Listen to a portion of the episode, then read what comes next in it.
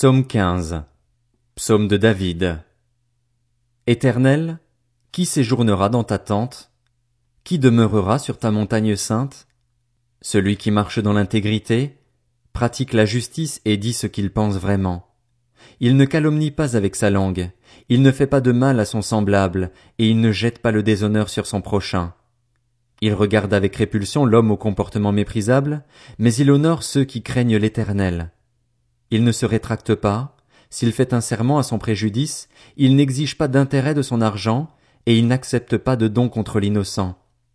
Celui qui se conduit ainsi ne sera jamais ébranlé.